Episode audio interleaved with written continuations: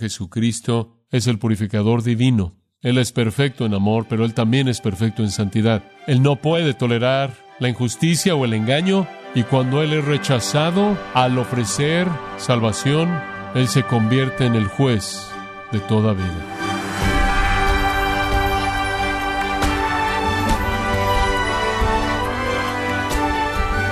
Le damos las gracias por acompañarnos en este subprograma, gracias a vosotros, con el pastor John MacArthur.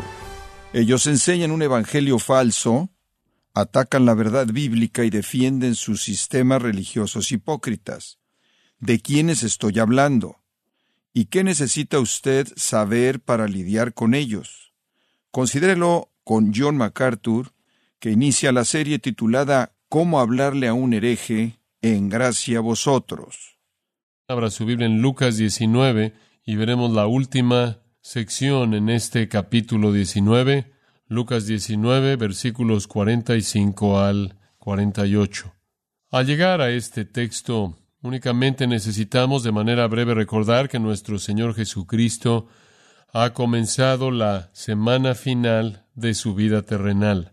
El viernes, Él morirá. Este es el martes el día después de su coronación humilde, el día después de su entrada en Jerusalén. Fue el lunes cuando él entró en la ciudad oyendo los clamores de Osana. Ese lunes él se presentó a sí mismo a Israel como el rey verdadero. Y el pueblo clamó, diciendo que él era el que venía en el nombre del Señor, el Hijo de David, el heredero del trono el Mesías, el ungido. La procesión de ese lunes involucró a decenas de miles de personas, algunos estiman a más de doscientas mil posiblemente, conforme él descendió por la pendiente oeste del Monte de los Olivos, habiendo ascendido ahí de la ciudad de Jericó y regresó a la ciudad de Jerusalén por la puerta oriental. Fue una celebración que nunca se había tenido en Jerusalén durante mucho, mucho tiempo. Cuando él entró por esa puerta oriental ese lunes, ante el reconocimiento, no obstante débil, pero fuerte y continuo de esa multitud, él inmediatamente fue al templo, el cual está tan solo adentro de la puerta oriental. En Marcos capítulo 11, versículo 11 dice que la celebración terminó en el templo porque era tarde. Y él después regresó a Betania para pasar la noche con sus amigos María, Marta y Lázaro y sus discípulos quienes estaban con él también. Un día bastante excepcional ese lunes, entrando montado ahí sobre un asno, conforme la gente aventaba sus túnicas y ramas de palmera ante sus pies y lo reconocía como el Mesías venidero. Él fue directamente al templo y ahí, en el atardecer, de ese lunes debió haber analizado las condiciones en el templo que eran visibles de manera manifiesta en el patio externo llamado el patio de los gentiles, y lo que él vio en ese atardecer estableció lo que iba a ser para el próximo día. Pero esa noche de lunes, en primer lugar, él se fue a Betania a descansar. Betania era un lugar de consuelo para él, un lugar de amor, y él necesitaba el descanso después de un día largo, arduo, de tratar con la multitud después de un día largo, previo a eso tratando con gente que venía a visitarlo a él en Betania y antes de eso un viaje caminando arduo desde Jericó hasta Betania, su cansancio le vio haber dado a él un gran descanso. Haberse hospedado, por cierto, fue un problema. Era el tiempo de la Pascua, tantos como dos millones de judíos habrían estado ahí adentro y en torno a Jerusalén, habían posadas, se llenaban rápidamente, probablemente primordialmente con personas bien conocidas para el que estaba a cargo de la posada, si no es que eran familiares y parientes. Hubieron grupos religiosos que estaban esparcidos en torno a la ciudad, escenos, elotes, fariseos, saduceos, otros grupos religiosos, quienes también tenían a personas relacionadas con sus grupos que vinieron al peregrinaje y hospedaban a las personas que eran parte de sus grupos, probablemente inclusive habían aquellos que eran creyentes verdaderos en Jesús, que hospedaron a otros que vinieron desde Galilea, que también eran creyentes en Jesús. Y en torno a Jerusalén habían esparcidas sinagogas extranjeras, sinagogas que hospedaban a personas que habían venido de otros países y hablaban otros idiomas, sin embargo eran prosélitos del judaísmo y esas sinagogas extranjeras hospedaban a las personas que venían también para la Pascua visitando a Jerusalén en esta ocasión tan notable. Hubieron varios judíos que tenían el suficiente dinero como para vivir en algún otro lugar en la tierra de Israel, pero también tenían una casa en Jerusalén y entonces ellos venían a su hogar y extendían la casa en la que vivían a otras personas, amistades, invitados.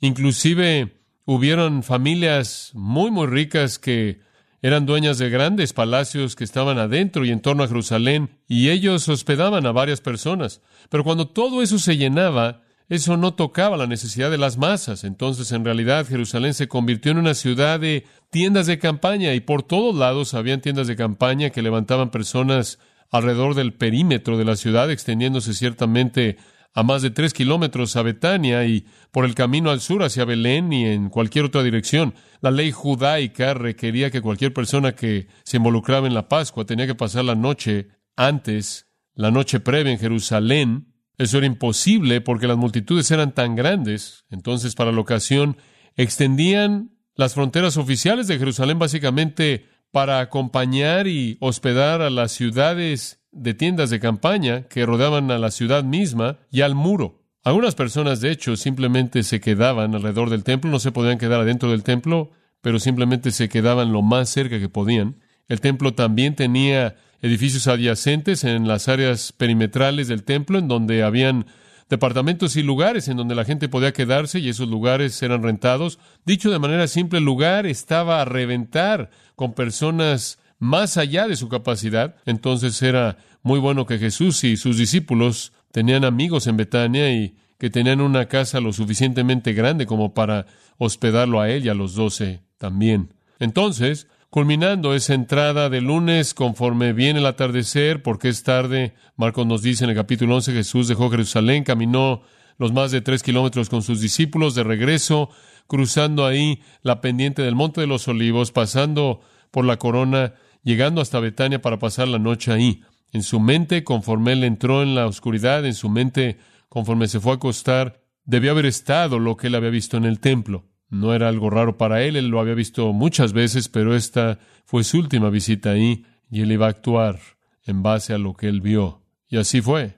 Martes por la mañana, él regresa y retomamos el texto en el versículo 45. Y entrando en el templo, comenzó a echar fuera a todos los que vendían y compraban en él, diciéndoles, escrito está, mi casa es casa de oración, mas vosotros la habéis hecho cueva de ladrones y enseñaba cada día en el templo. Pero los principales sacerdotes, los escribas y los principales del pueblo procuraban matarle, y no hallaban nada que pudieran hacerle, porque todo el pueblo estaba suspenso oyéndole. Este es un acontecimiento sorprendente, sorprendente, y marca, de nuevo, la manifestación de Jesús como rey. Da evidencia de sus credenciales reales. Lo que él hace aquí y la respuesta que genera, todo apunta a Él como el Rey verdadero de Dios, el Mesías verdadero de Dios, el Hijo eterno de Dios mismo. Él hace algo que es impresionante. La gente que esperaba que Él fuera el Mesías, habrían esperado que Él atacara el fuerte Antonio en donde el ejército romano estaba cuartelado, o pudieron haber esperado que Él atacara la casa de Pilato, el gobernante de Israel terrible que había sido designado por Roma. Pero él no ataca a los romanos paganos, idólatras que estaban ocupando la tierra. Él ataca el templo. Él ataca el corazón del judaísmo. Él ataca el alma de la nación. Él ataca a las personas más respetadas, más exaltadas, más dignas de confianza desde el punto de vista de la gente, aquellas que representaban supuestamente a Dios, Él ataca a lo más corrupto de todas las cosas en Jerusalén, la religión. Esto es asombroso, esto es sorprendente y demuestra, de nuevo, sus credenciales. Permítame mostrarle un puñado de cosas que muestran que Él de hecho es el Rey de Dios. En primer lugar, Él demuestra que Él está en una misión divina.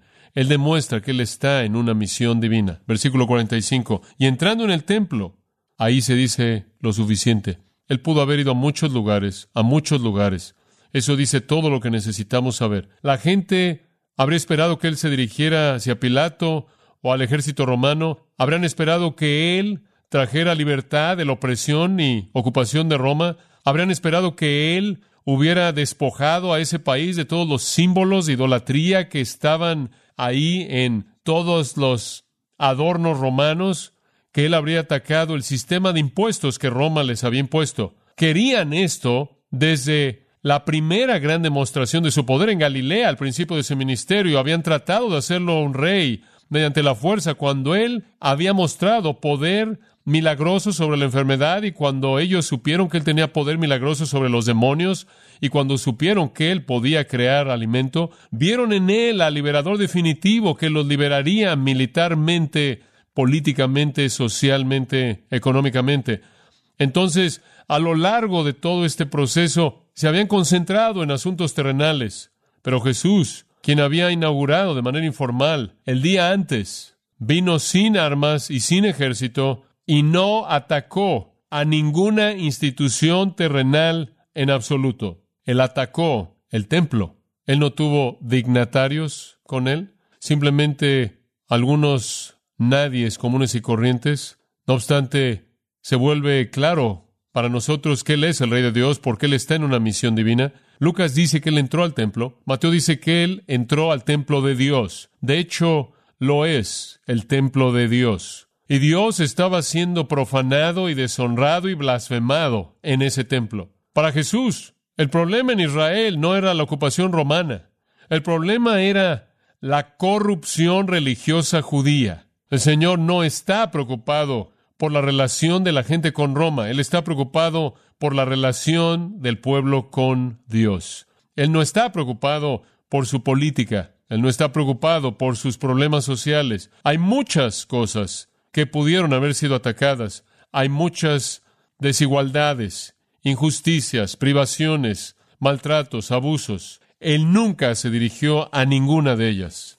Él comenzó su ministerio, recuerde usted en Juan capítulo 2, a limpiar el templo. Él entró al templo cuando llegó por primera vez al principio de su ministerio en Jerusalén, se sentó de una manera premeditada, hizo un látigo y limpió el templo.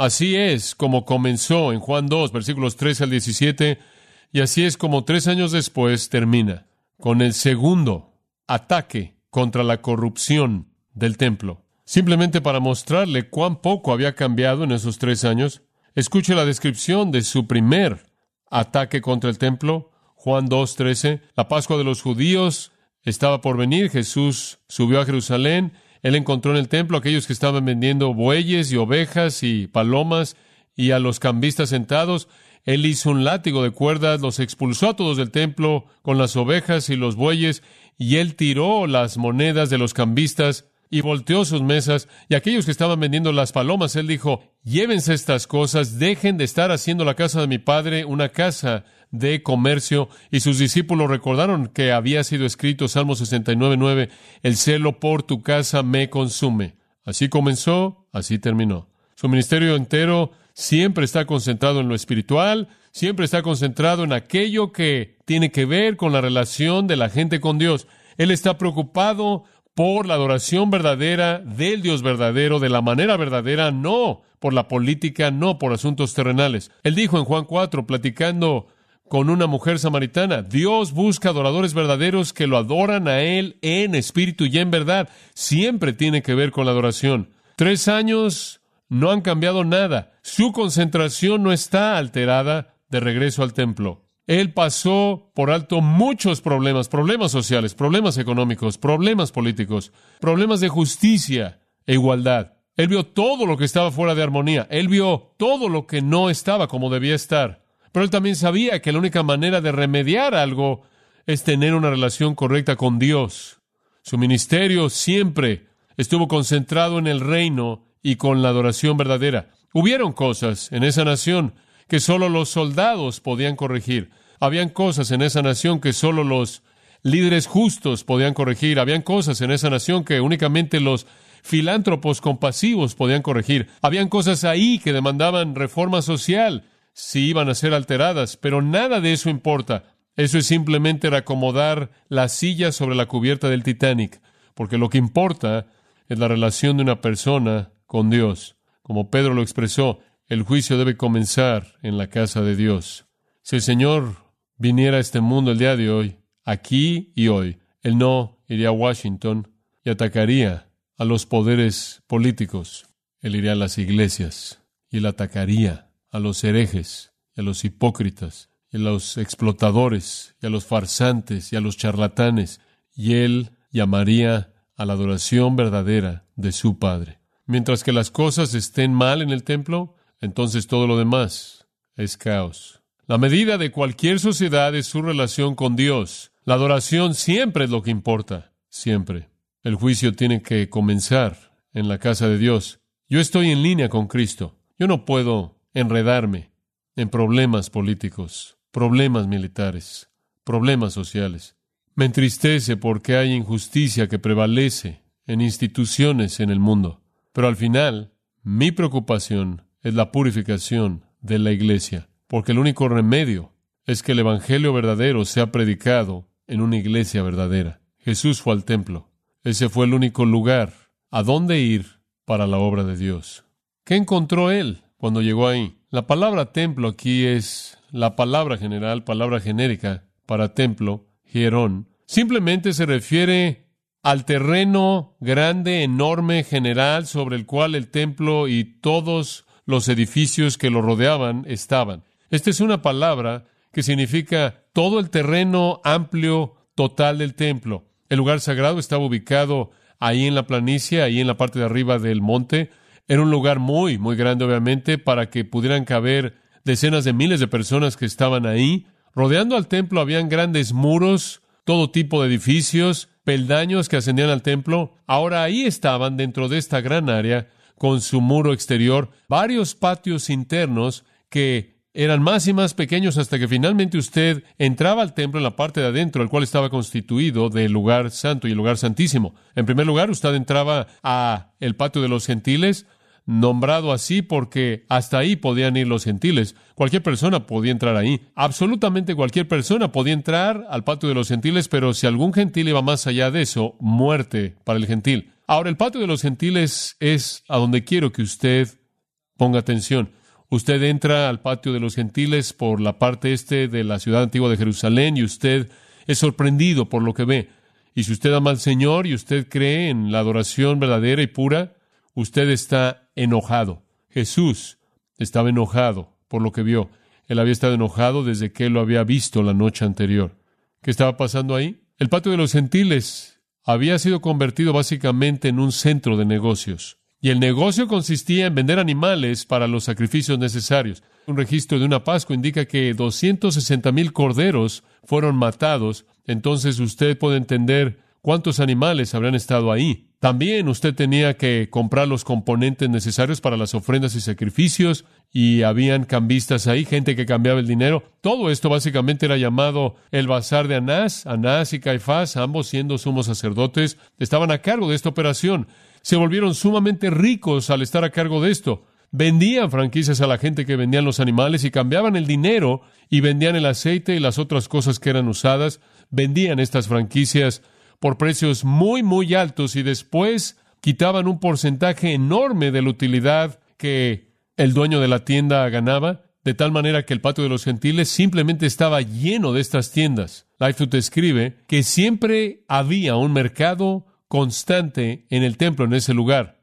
Eran llamadas las tiendas en donde diariamente se vendía vino, sal y aceite y otros requisitos para los sacrificios. También los animales eran vendidos. Ahora, Así es como esto funcionaba. Usted podrá decir, bueno, ¿por qué no traían sus propios animales? Debían hacer eso, podían hacer eso. Escogían al mejor en el rebaño sin mancha, pero si usted traía su propio animal, era un asunto bastante riesgoso porque cada animal que era sacrificado tenía que pasar por la inspección sacerdotal. Y era para el beneficio de los sacerdotes rechazar el animal que usted traía, porque cuando ellos rechazaban su animal, usted tenía que comprar su animal. Y a usted se le forzaba a hacer eso a un precio exorbitante. Un porcentaje enorme de eso, como dije, era quitado y pagado a los sumos sacerdotes, a los principales sacerdotes. Usted compraba su animal, ellos rechazaban su animal, y algunos registros nos dicen que usted pagaba diez veces el precio justo. Diez veces. Esto es robo, esto es extorsión por parte de los sacerdotes. El ruido del lugar, la inmundicia del lugar, la peste de todos los animales, el caos en el templo de Dios era nauseabundo para Cristo, la corrupción, el robo, el tipo de gente que estaba operando así, que no tenía conciencia por explotar a los pobres. Y después estaban los que vendían palomas, debido a que habían algunas personas que eran tan pobres que ni siquiera podían comprar un cordero. Y entonces la gente pobre podía ofrecer, de acuerdo con Levítico 12, 6 y 8, podían ofrecer dos palomas. Las palomas valían probablemente en nuestro dinero en la actualidad alrededor de 10 centavos de dólar cada una. Habrían costado ahí unos 10 dólares por paloma ahí. La prostitución, la perversión, el chantaje, el engaño, la corrupción simplemente era vil y abierta. Después estaban los cambistas. Colubos es la palabra que es parte de la palabra cambista. Significa monedas pequeñas. Todo judío tenía que pagar medio ciclo del impuesto del templo cerca del tiempo de la Pascua. Un mes antes usted podía pagarlo a nivel local pero si usted llegaba a Jerusalén y usted no lo había pagado, usted tenía que pagarlo en el templo y usted tenía que pagarlo con ciertas monedas que eran requeridas. Y si usted no tenía el cambio exacto, entonces usted tenía que cambiar su dinero y le cobraban a usted 25% por cambiarle el dinero. Es como viajar al extranjero y cambiar su dinero en el aeropuerto, ¿no es cierto? Usted estaría mejor si va al banco antes de que llegue al aeropuerto. La cuota era exorbitante. Todo esto el bazar entero de Anás era vil. Se volvió un lugar en donde estaban todos los charlatanes, los criminales de todo tipo estaban ahí comerciando. Ahí es a donde Jesús fue. La religión era corrupta. Ahí es a donde él concentró su atención. Todo su ser estaba siendo provocado a náuseas por lo que él vio y olió y oyó. Jesús estaba en su territorio. Mi casa, dice él en el versículo 46. Esa es la palabra de Dios tomada del Antiguo Testamento en Isaías 56. Mi casa, esta es mi casa. Han traído su corrupción a mi casa. Su casa no son las instituciones superficiales políticas del mundo en donde hay instituciones sociales. Su casa es la casa en donde el nombre de Dios permanece. Han corrompido mi mundo, mi casa, mi gloria la pureza de la adoración. Él es el Señor del día de reposo. Mateo 12:6 dice que Él también es el Señor del templo. Entonces Él está en una misión divina. Y esa misión consiste en atacar la adoración falsa en el nombre del Dios verdadero. Esta es una revelación de quién es Él. Él va a defender a Dios y la casa de Dios en contra de los blasfemos. En segundo lugar, vemos su persona real, demostrada no solo en una misión divina, sino en autoridad divina. Comenzó a echar fuera todos los que vendían y compraban en él. No puedo explicar esto en la manera en la que aparece de manera vívida en mi mente. ¿Cómo es que una persona cierra esa operación entera? Aquí está el primer acto oficial del rey reconocido. Es un acto poderoso, poderoso. Él echa fuera a aquellos que estaban vendiendo. ¿Cuántos cientos o miles de ellos había ahí? Debemos pensar que todos se formaron y se fueron de manera dispuesta, sin pelear, sin un argumento, sin resistirse. Comenzó a echar fuera a todos los que vendían. Él comenzó un proceso de sacar a todos, literalmente los expulsó del lugar. Los líderes no tenían celo por la gloria de Dios, el honor de Dios, pero él lo tuvo. Quizás él hizo otro látigo. No lo sé, no dice nada acerca de lo que él usó para hacerlo. Y en Mateo dice que él volcó las mesas de los cambistas. Él no vino de manera amable y dijo, miren, caballeros, tienen que detener eso y salirse de aquí. Esto fue físico. Él de manera física expulsó a la gente. Él de manera física volteó mesas. Los cambistas, literalmente en el griego, aquellos que hacen cambio pequeño, colubos. Él los volteó de sus bancos y corporalmente los expulsó del lugar. No sé cuánto tiempo tomó esto, pero debió haber sido algo digno de verse y debieron haber estado aterrados ante su poder físico porque se fueron. Él volteó sus mesas y tiró sus monedas por todos lados. Mateo también nos dice que él volteó los bancos de aquellos que vendían palomas. Probablemente tenían sus palomas en pequeños contenedores sentados en pequeños bancos y él los levantó, los aventó, volteó los bancos, hizo que rodaran por el territorio del templo y Marcos añade en el capítulo 11 versículo 16 que él no permitía que ningún hombre se llevara algo ahí en el templo. Esto es, se fueron sin nada de sus cosas. ¿Cómo es que una persona vacía el lugar? Me encantaría haber estado ahí. De hecho, espero que Dios lo haya grabado y que haya un DVD en el cielo. Quiero ver esto. Si no, quiero hablar con algunos de los discípulos que estuvieron ahí. Tener una descripción exacta, de primera mano, perfecta. Él pateó los bancos, aventó las mesas, expulsó a la gente, no les permitió que se llevaran nada. Qué poder, qué fuerza, qué autoridad. Y qué cosa tan sorprendente que hacer atacar a Israel, atacar el templo y no a los enemigos de Israel y los paganos?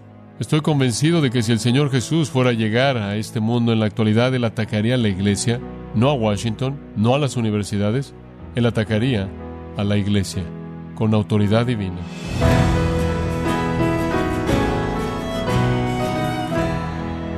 Ha sido el pastor John MacArthur al inicio de esta serie titulada cómo hablarle a un hereje, hoy nos enseñó a identificar el error y nos alentó a defender la verdad bíblica en gracia a vosotros.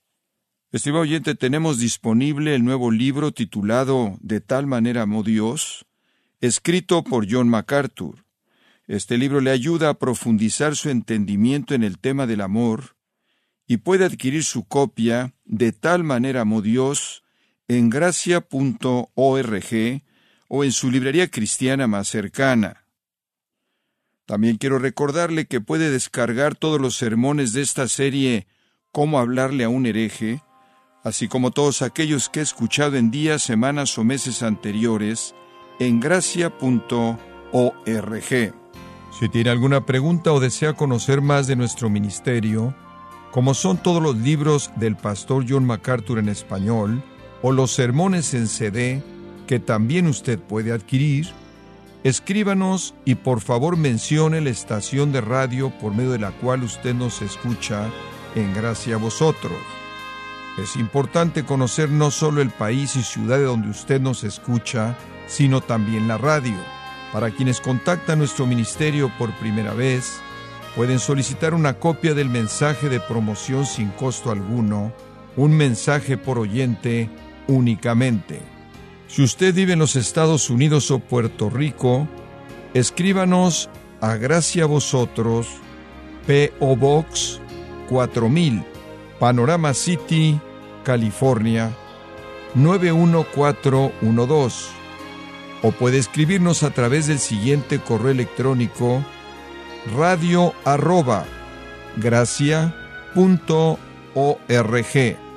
En nombre del pastor John MacArthur, nuestra coordinadora de estaciones, Marilina Caruli, y del personal, le damos las gracias invitándole para que nos acompañe en la próxima edición para continuar desatando la verdad de Dios un versículo a la vez, aquí en Gracia a Vosotros.